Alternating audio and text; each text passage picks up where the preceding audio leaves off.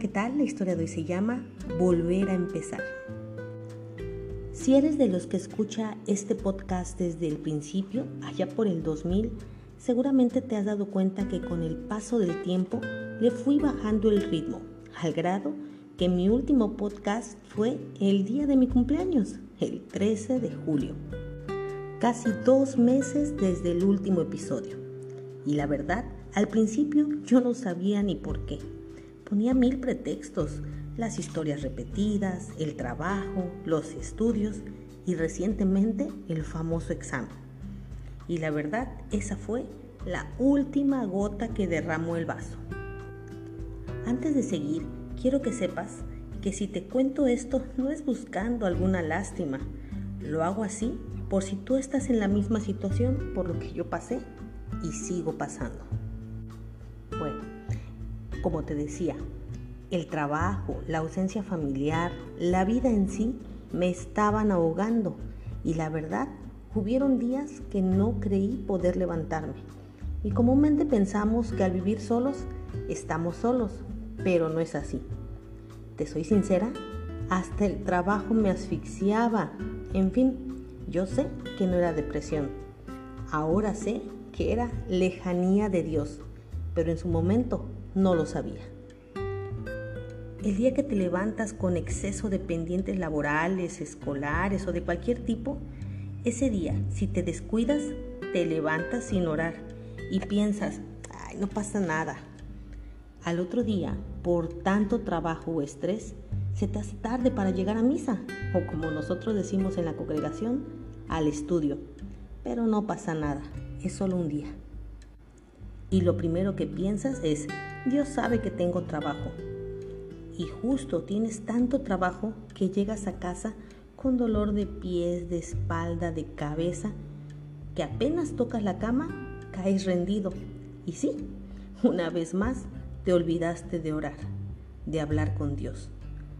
Y así pueden pasar los días y cuando te das cuenta, algunas de las tentaciones que se atraviesan como siempre por nuestro camino ya te absorbió caes en ella, pero después piensas, Dios conoce mi corazón.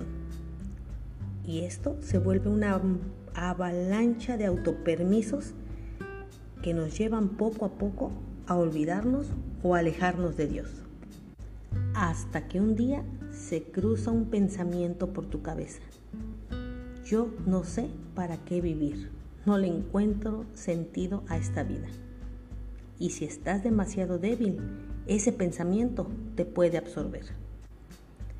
Pues algo así me estaba pasando. Hasta que un amigo, que es piloto, me envió de la nada un pasaje, Isaías 40 del 30 al 31, que dice, los muchachos se fatigan y se cansan, los jóvenes flaquean y caen, pero los que esperan en Jehová tendrán nuevas fuerzas, levantarán las alas como las águilas, correrán y no se cansarán, caminarán y no se fatigarán. Y fue ahí cuando Dios llamó nuevamente a mi vida con esas palabras, cuando dice, los que esperan a Jehová. Y recordé inmediatamente un pasaje que decía mucho el abuelo David. El Señor no retarda su promesa, según algunos la tienen por tardanza, sino que es paciente para con nosotros no queriendo que ninguno perezca, sino que todos procedan al arrepentimiento. Así que no importa lo que hayas hecho o lo que hayas pasado, Dios es paciente y te está esperando y Él cree que puedes lograrlo. Arrepentirse implica no volver a caer, así que si estás pasando por algo o estás haciendo algo mal, la idea es no repetirlo. Igual si piensas que Dios está enojado contigo por hacer eso que piensas que está mal, déjame decirte algo. Dios no es hombre para arrepentirse de lo que ya dijo. Él espera para que todos procedan al arrepentimiento, siempre y cuando consideres no volverlo a hacer. ¿Y sabes por qué? No es por Él, es por ti, para que alcances la promesa de salvación. A Dios no le hacemos más Dios si creemos o no en Él. Pero nosotros sí somos más hijos cuando creemos y nos acercamos.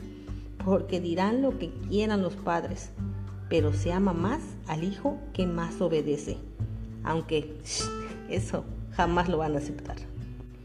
Y pues ya casi para finalizar, recuerda que las batallas en estos tiempos posiblemente ya no son como antes enfrentamientos físicos, sino son más de aspectos emocionales y psicológicos, tal vez hasta espirituales, peleas que no pueden ser peleadas por nuestras propias fuerzas. Así que, como dijo Constantino el Grande, en un futuro, cuando se me haga una estatua, quiero que la hagan de rodillas y no de pie, porque de esa forma es como he ganado todas mis batallas.